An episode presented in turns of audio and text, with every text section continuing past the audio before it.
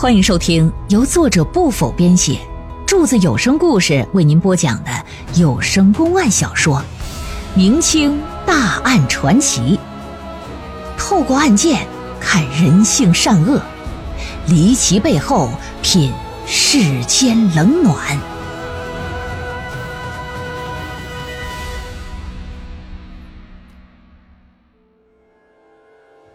话说。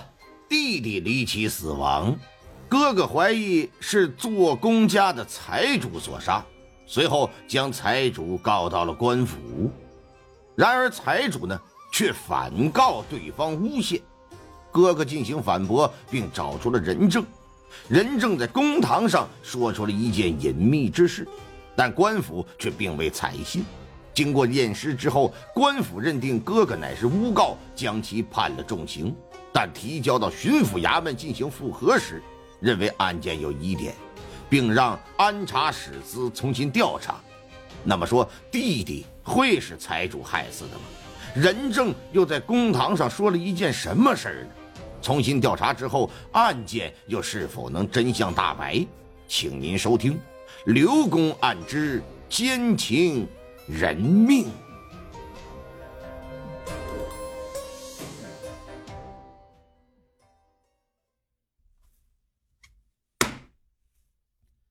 杀妻无起太无知，寻令伤身亦可耻。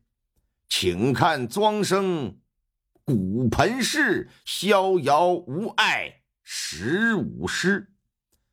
话说清朝乾隆三十七年，陕西同州府华州知州接到了一纸诉状，告状的人呢姓邵，叫邵有道。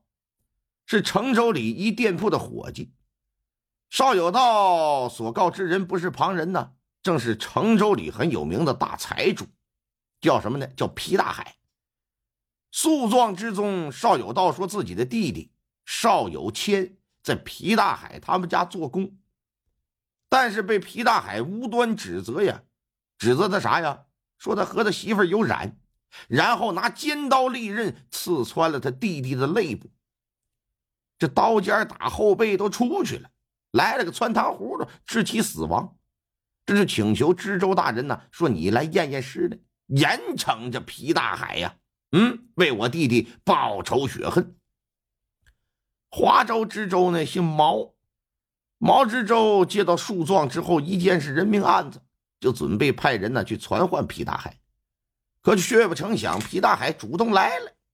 但人家来可不是说来投案自首的，干啥也是来告状。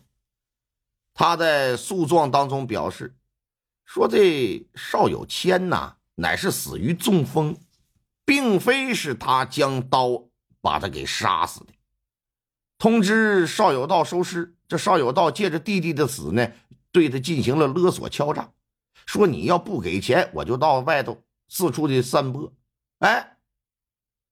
说啥呀？说他是怀疑妻子和他弟弟有染，从而盛怒之下把他弟弟给杀了。你看看吧，嗯，就是这么个事儿。可是眼巴前皮大海呀，不愿承担这污名，没有给那份钱。邵有道一看敲诈不成啊，便在邵有谦的尸体上做了手脚了，然后诬陷是皮大海杀的人，请求毛知州开棺验尸，以正视听。严惩邵有道这个为钱诬告的卑鄙小人。一般互相控告的人命案呢，通常都是一方愿意开棺验尸，另一方不愿，很少有原告、被告都想要开棺的。既然眼巴前双方都有这个诉求，尸体呢又是一个判断孰是孰非很好的佐证。于是乎，毛知州就带着衙役和仵作，押着邵有道、皮大海前往城外的坟地。到了坟地，这把邵有谦的尸体刨出来，仵作呀便进行了验尸。验尸结果显示啥呀？显示啊，邵有谦右肋部有一处明显的刀口，后背还有一处刀伤。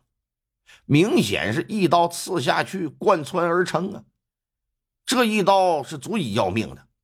但是两处伤口的四周呢却没有血迹，你这显然不正常啊！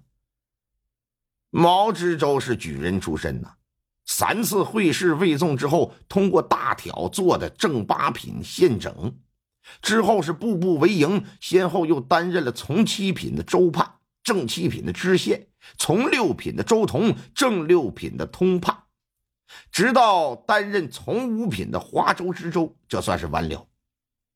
从他的履历就可以看得出来，他在地方执政的经验非常丰富。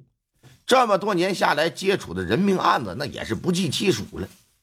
所以说，对于验尸这事儿啊，也是挺在行。在宋朝之后啊，特别是在明清时期，在验尸时呢，参考凭借的主要都是宋词的那部《洗冤录》。毛知州对于《洗冤录》之中的章节讲述，那早已是烂熟于心了。《洗冤录》中有明确记载。凡是死者在生前遭受刀刃伤的，肯定会流血，这就意味着伤口周围也是要有血迹的。所以说，伤口周围必然会呈现那种红色、血红色。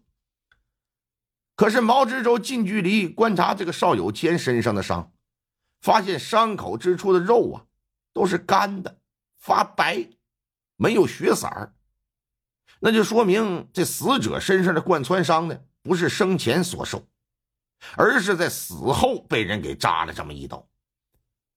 死后所以不会出现血呀，因为人死了之后血脉就不通了，那还躺啥呢？毛知州认为啊，邵有道状告皮大海杀死他弟弟，这案子不成立，而且很可能涉嫌诬告陷害。说邵有道啊。这验尸结果表明，你弟弟身上的贯穿伤乃是死后被人扎的，而非生前被人刺死嘛。如今你状告皮大海杀了你弟弟，你这明显是诬告。依本官看来呀，分明是你在你弟弟身上造假，诬陷了人家。你可知道这是什么罪过吗？知州坐在上方，绷着脸。邵有道一听，赶紧往地上一跪，说：“哎呀！”大老爷，小人可是大大的良民呢，我可从来没有做过什么伤天害理的事啊！我怎么可能会在弟弟的尸体上造假诬陷好人呢？更何况，更何况皮大海通知小人上他们家收尸的时候，尸体已经被装在棺材里了啊！我当时也未打开棺桥啊，我抬走我就给掩埋下葬了，我如何故意制造伤口啊？哼，你说这话真是漏洞百出啊！你说你未打开棺材看过？那本官问你，你所提交的诉状当中，为什么言之凿凿的说你弟弟被尖刀刺穿了肋部，造成了贯穿伤？说你是如何知道的？